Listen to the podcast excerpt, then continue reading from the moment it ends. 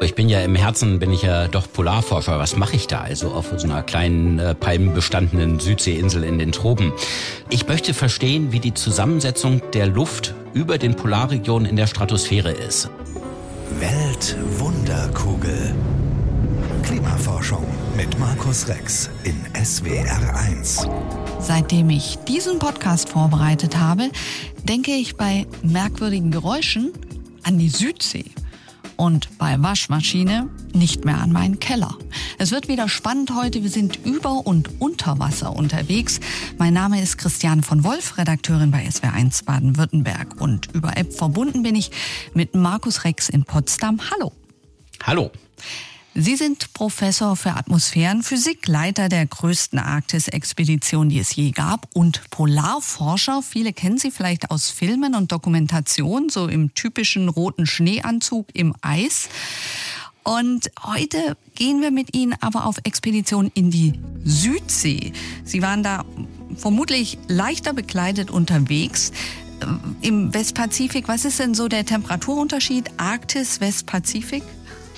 Oh ja, aus so einem, äh, vom so einem kalten arktischen Wintertag, wenn es ja auch mal minus 40 Grad ist, bis zu den knapp 30 Grad, die wir eigentlich auf diesen kleinen Inseln immer haben, sind es schon äh, 70 Grad Temperaturunterschied. Da können wir unsere Polarausrüstung zu Hause lassen und tauschen auch gerne mal Schnee und Eis der Arktis gegen den weißen Sand der tropischen Sandstrände aus.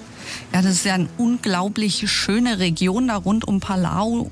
Hunderte von Inselchen, von denen nur ganz wenige bewohnt sind. Sie haben es gerade gesagt, weiße Strände, äh, türkisblaues Meer, darunter Korallenriffe. Ist ja auch ein, ein absolutes Taucherparadies da. Palau ist äh, einer der Tauch-Hotspots. Äh, es liegt im Westpazifik in den Tropen ganz gesunde Korallenriffe gibt es in der Gegend noch, nicht so geschädigt wie in einigen anderen Teilen der Welt. Äh, wunderbare Unterwasserlandschaft und wenn ich mal eine Minute Zeit habe, dann gehe ich auch gerne mal unter Wasser in Palau. Das ist interessant, darauf werden wir noch zurückkommen. Sie waren ja auf Forschungsreise, also mit einem Schiff unterwegs, mit einem Team, vielen Messgeräten, um Daten über die Atmosphäre einzusammeln. Und es gab irgendwann den Punkt bei dieser Expedition, an dem Sie gedacht haben, alle Messgeräte sind kaputt. Ja, ist ja schon über zehn Jahre her. 2009 sind wir durch den tropischen Westpazifik gefahren auf einer Fahrt von Japan nach Australien. Wenn man sich das auf dem Globus mal so vorstellt, da kommt man genau durch den Westteil des Pazifiks zentral durch und haben unterwegs ganz, ganz viele Messungen gemacht, um die Chemie der Luft in dieser Region besser zu verstehen. Und was wir nicht messen konnten, ist Ozon, eins der ganz wichtigen Gase, kennt jeder, hat jeder schon mal von gehört, ist äh, ein Schadstoff eigentlich, ähm, spielt aber auch in anderen Bereichen der Luftchemie eine große Rolle. Und wir konnten es vom Erdboden bis in 14 Kilometer Höhe, also in der ganzen Troposphäre der unteren Luftschicht, überhaupt nicht mehr messen mit unseren Instrumenten. Das äh, hat mich völlig verblüfft und erst dachte ich, die Instrumente müssen wohl alle spinnen. Hat man in dem Moment nur Zweifel an den Instrumenten oder auch mal kurz an, an sich selbst, an den eigenen Hypothesen, mit denen man so rumläuft äh, bis dahin? Ja, natürlich äh, kam das dann schnell auf. Äh, ich habe die Messinstrumente alle überprüft. Äh, auch die, das sind Instrumente, die an äh, Ballonen, heliumgefüllten Ballonen in die Atmosphäre aufsteigen. Dann äh, kommt man schnell ins Grübeln und sagt sich, die Messungen müssen wohl stimmen. Also ist hier kein Ozon. Und sofort äh, setzt natürlich das Denken ein, warum denn dann nicht? Und was hat das für Konsequenzen? Ja, Sie haben ja dann auch ein großes Forschungsprojekt daraus entwickelt. In einem anderen Podcast haben Sie gesagt, in Palau haben Sie die beste Luft der Welt gemessen. Hat das genau mit diesem Ozonloch direkt über Meer zu tun? Das ist eigentlich die Folge davon. Man kann sich ganz schnell überlegen, wenn es dort so wenig Ozon gibt, dass wir es nicht mal mehr messen können mit unseren Instrumenten, dann gibt es auch die Ozon-Vorläufersubstanzen, aus denen Ozon in der Atmosphäre entsteht, nicht mehr sinnvollen Größenordnungen. Das sind vor allen Dingen Stickoxide. Wir kennen auch die aus unseren Smoggebieten hier in unseren Innenstädten. Ist das ein, einer der Komponenten, die ungesund sind für uns? Ähm, aus denen entsteht Ozon. Und wenn wir dort kein Ozon mehr messen können, dann wissen wir auch, dass praktisch keine Stickoxide mehr in der Luft sind. Es sind gleichzeitig keine Aerosole, ganz, ganz wenig Aerosole nur noch in der Luft. Es ist wirklich die sauberste Luft weltweit. Da ist unsere Antarktis-Station, die Neumeier-Station, fast noch ein Smoggebiet dagegen. Ähm, wir schauen uns das gleich noch genauer an, aber ich habe mir gedacht, wenn wir über Palau reden, dann können wir einfach nicht ignorieren diese fantastische Unterwasserwelt. Zumal Sie ja Hobbytaucher sind, haben Sie vorhin ja auch erwähnt. Und äh, deswegen bauen wir heute mehrmals eine kleine Challenge ein für alle daheim und für Sie. Wir werfen uns also virtuell Oha. in einen Taucheranzug, springen ins oh, Wasser. Wir treffen dort Meeresbewohner und Sie sagen, wer das ist, ja? Sind Dann schauen wir mal. Sind Sie bereit? Vielleicht ja, an der also Stelle. Ich, ich muss meine Maske gerade noch aufsetzen hier und nehme schon mal den Atemregler in den Mund. Dann kann ich nur noch so ein bisschen undeutlich reden. Vielleicht noch einen letzten Tipp. Dieses Wesen, um was es jetzt geht, hat einen wunderschönen Kopf.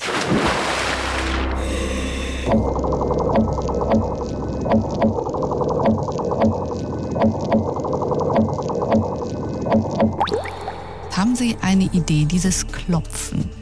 Das könnte ein Pottwal gewesen sein, die ihre Navigation unter Wasser auch mit solchen Geräuschen machen. Ansonsten bin ich tatsächlich überfragt.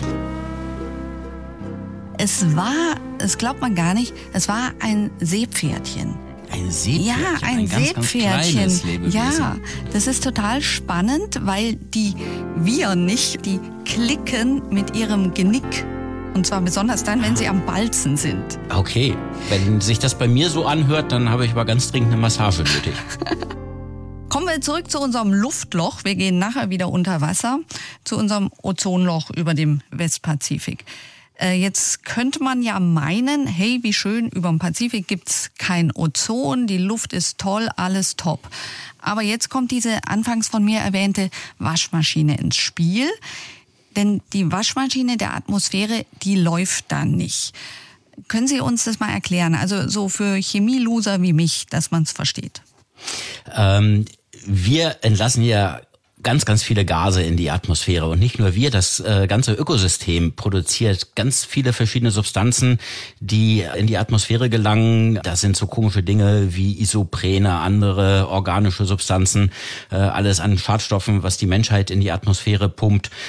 Ein Großteil davon wird von einem ganz speziellen Molekül kaputt gemacht, nämlich dem OH-Radikal.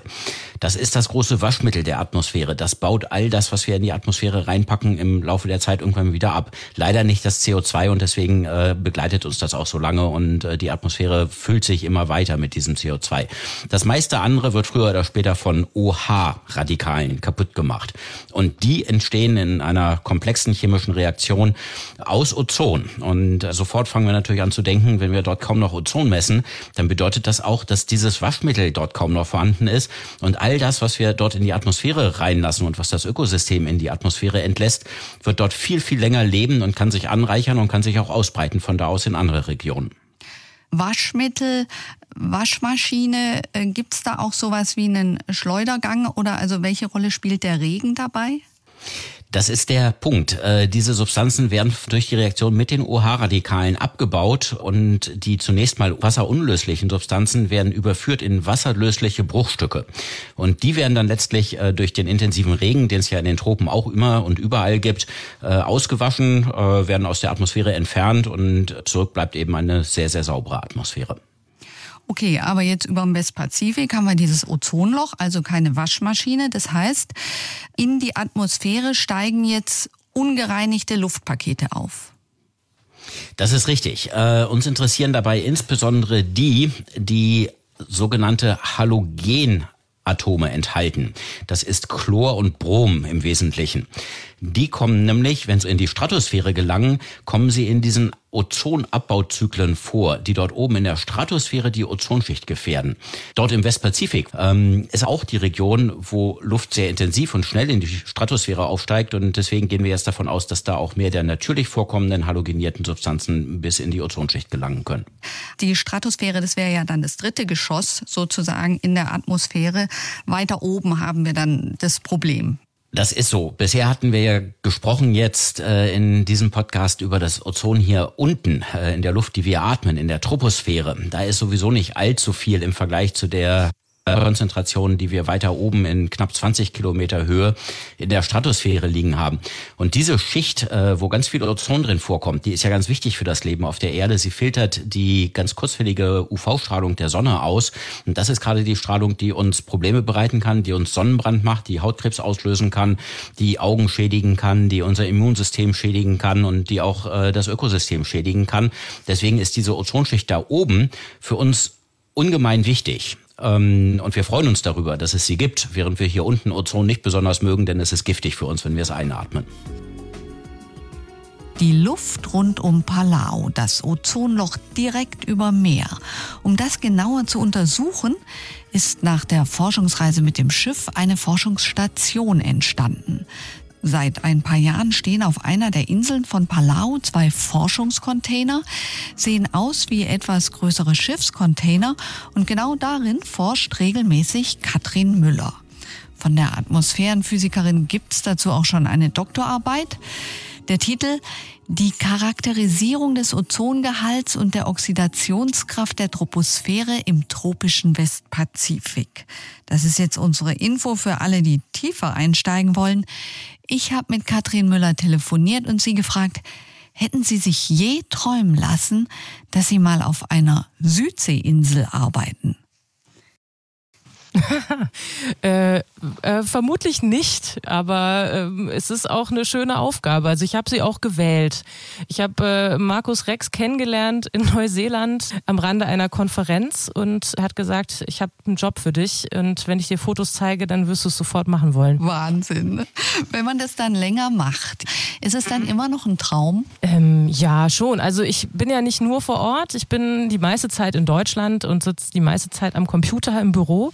Aber die Zeiten vor Ort sind toll. Also es ist anstrengend, Expeditionen sind immer anstrengend, man ist den ganzen Tag mit Arbeit beschäftigt, aber in schon einer sehr schönen Umgebung und ähm, es fühlt sich gut an, was zu tun mit den Händen und da vor Ort zu sein. Ich habe jetzt vorhin gesagt, äh, wie der Titel Ihrer Doktorarbeit war, aber wenn mal ganz einfach erklärt, was ist Ihre Aufgabe in Palau? Was ich mache, ist äh, Ozonsonden starten. Das heißt, ich bereite Sonden vor, die Ozon messen und die hänge ich an einen Wetterballon, der dann in der Atmosphäre aufsteigt.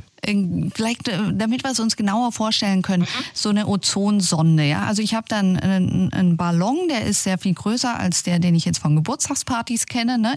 Mit was wird er gefüllt, damit er fliegt? Also der ist aus äh, Naturkautschuk. Der wird dann auch zersetzt durch UV-Licht. Das heißt, dadurch entsteht kein Müll. Der wird am Ende platzt der und fällt wieder ins Meer und wird dann zersetzt. Der wird gefüllt mit Helium damit er aufsteigt. Und dann habe ich eine Ozonsonde, die ist eigentlich ja so groß wie meine Hand vielleicht. Und es äh, ist eine elektrochemische Methode, also ich muss da mit Flüssigkeiten äh, arbeiten und das stecke ich in einen großen Styropor-Container und der wird an eine Schnur quasi befestigt, die unter dem Ballon hängt. Und die Daten werden mit einer Radiosonde, also per Radiosignal, an den Boden übertragen, an unsere Funkstation. Okay, wie, wie hoch steigt das Ding dann?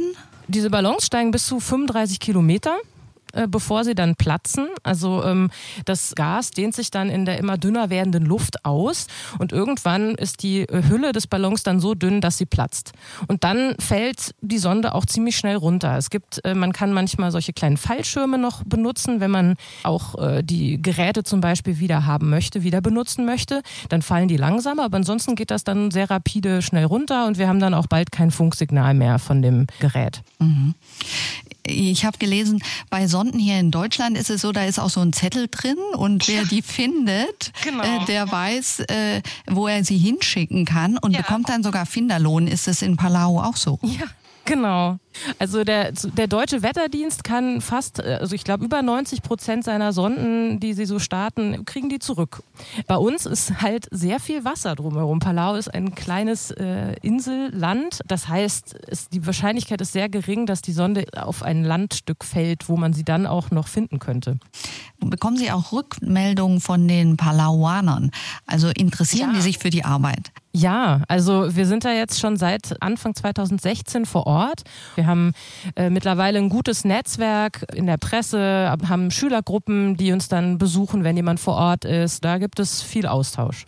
Ja, und Sie starten die Sonden ja auch nicht im Geheimen irgendwo. Nee, genau. Also wir haben witzigerweise, unser, unser Container steht eigentlich mitten in der Stadt und haben dort gar nicht so einen guten Platz zum Sondenstarten, direkt neben unserem Messcontainer und laufen zum Stadion, zum Olympischen Stadion, so heißt es sogar.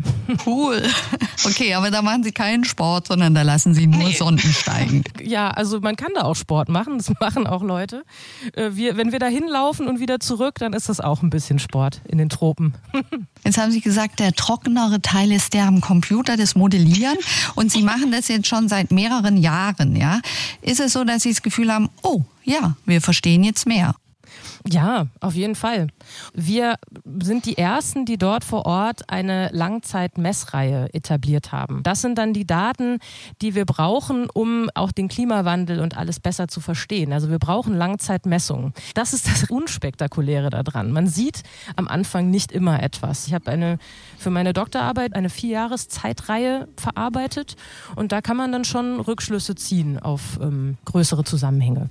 Also kann man eigentlich sagen, das Unspektakuläre ist aber auch genau das, was super wichtig ist. Genau, ja. Ja, wunderbar. Ich bin äh, so froh, dass die Katrin Müller diese Station äh, prima unter Kontrolle hat. Sie hat äh, gleich bei dem Aufbau der Station war sie tief involviert, äh, hat sie guten Kontakte auch zu unseren Partnern in Palau. Das äh, funktioniert äh, prima. Und wir haben jetzt, wie sie schon erwähnt hatte, eine Langzeitreihe begonnen. Wir fangen an, den Jahresgang der Ozonkonzentration in Palau zu verstehen. Wir fangen an zu verstehen, dass es immer im Spätsommer, Herbst besonders wenig Ozon gibt, während es es im Frühjahr und im Frühsommer noch eine ganze Menge Ozon gibt. Und wir fangen an, auch die Hintergründe davon zu verstehen, warum das so ist und insbesondere auch die Konsequenzen, was das für den Rest der Welt für Konsequenzen hat. Bevor wir uns die Konsequenzen anschauen, tauchen wir jetzt nochmal ab in die Südsee hinein. Sind Sie bereit? Wie gesagt, wir schauen heute, wie viele Tiere Sie erkennen unter Wasser. Sie und all unsere Hörer, die uns zuhören. Äh, hier das kommt, muss ich alles blind machen, ja? ja, das müssen Sie alles blind machen, ja. Einfach genau zuhören. Aber ich vermute, diesmal haben Sie sehr gute Chancen.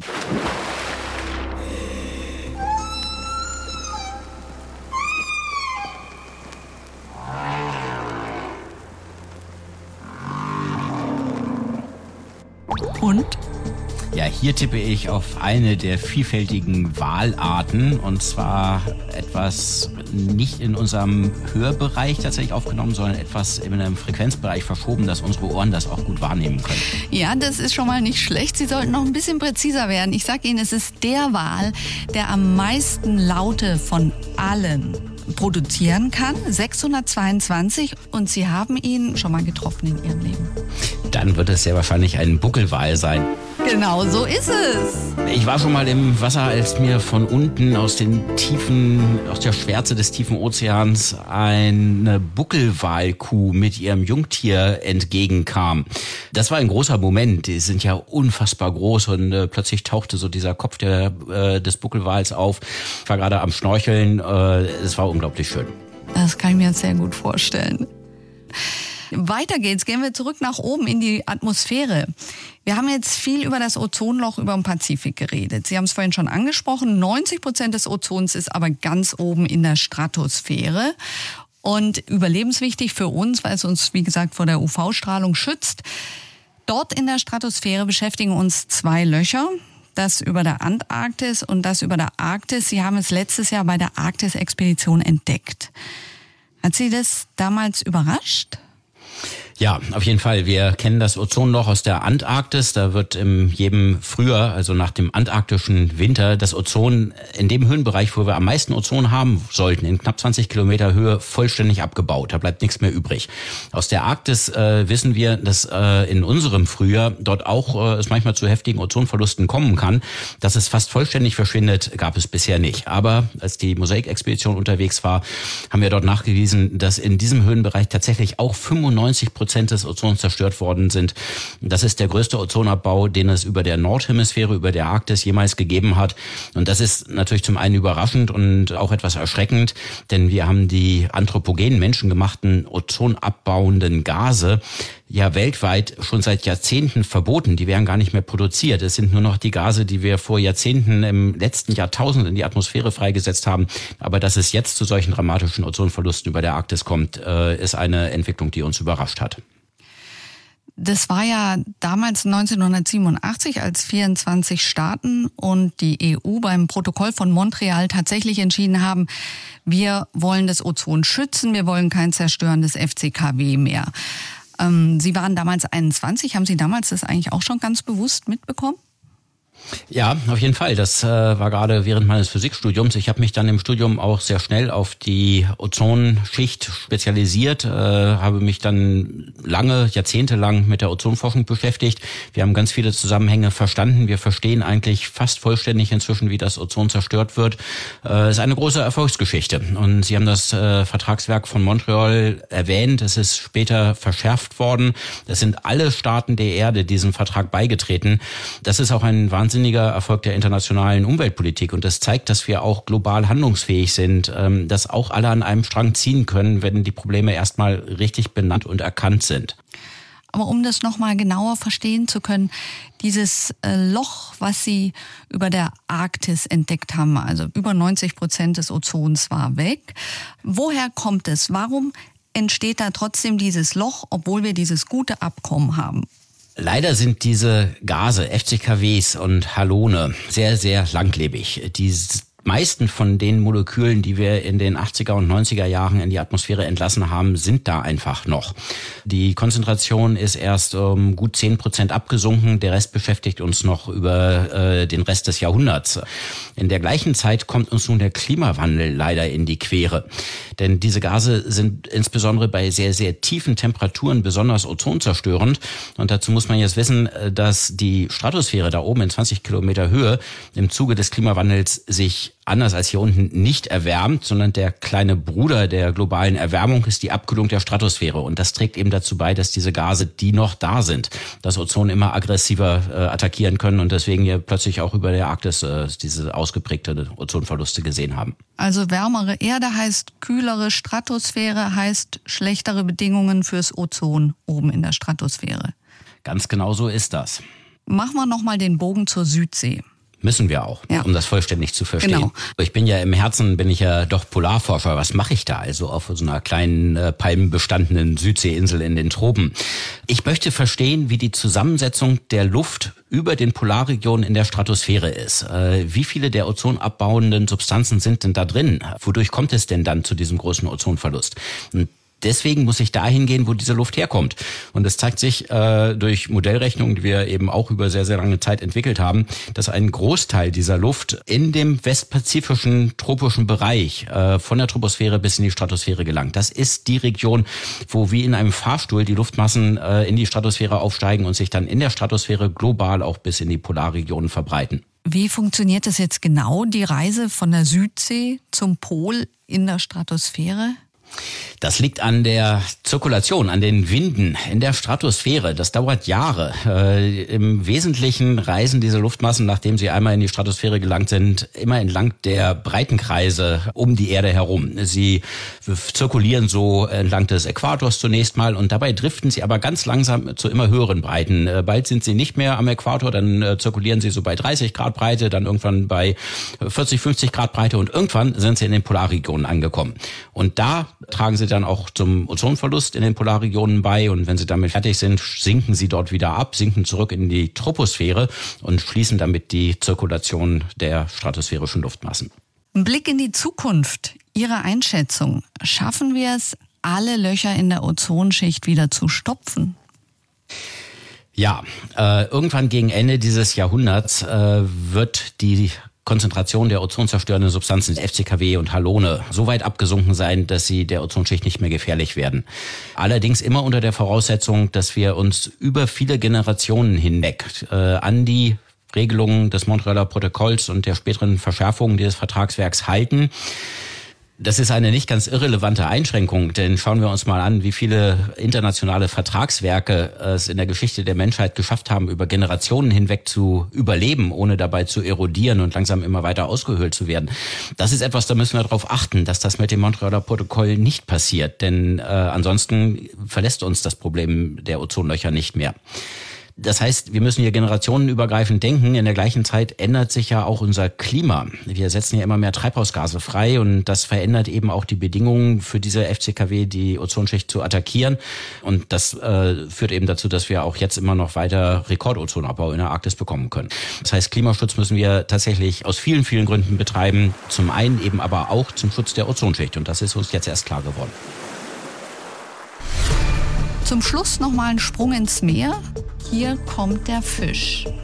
Und Sie könnten ihn kennen, alle könnten ihn kennen aus dem Kino.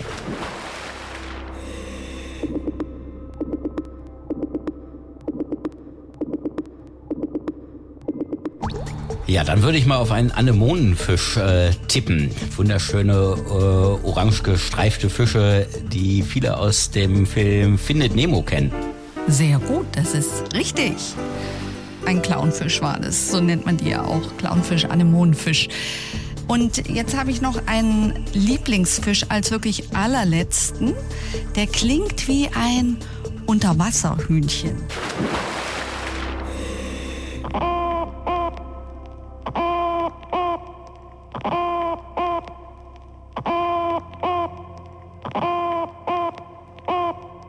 Der hört sich ja wirklich eher an wie ein Hühnchen. äh, der ist mir unter Wasser akustisch auch noch nicht begegnet. Das ist jetzt schade, weil ich gebe es ja zu, ich weiß es auch nicht, wie der Fisch heißt. Wir haben tatsächlich in der ARD-Datenbank viele, viele Fischtöne, teilweise noch aufgenommen von Jacques Cousteau, ja. Aber Ah, bei okay. quasi allen fehlen die Namen. Ja. Und deswegen habe ich gedacht, ich habe einen Forschungsauftrag an alle Hobbytaucher und an Sie. Beim nächsten Tauchgang nehmen Sie ein Unterwassermikrofon mit, eine Kamera und suchen genau diesen Sound, also dieses Unterwasserhühnchen, damit wir dann endlich alle wissen, wie das wirklich heißt. Und bei der Gelegenheit, auch wenn Sie einen Papageienfisch beim Abnagen der Riffe beobachten, das macht auch wunderschöne Geräusche, während Sie die Korallen so abnagen, kann man auch noch mal eine schöne Tonaufnahme von machen. Ich freue mich drauf. Weltwunderkugel. Unser Podcast für die Zukunft. In der ARD Audiothek und auf swr1.de.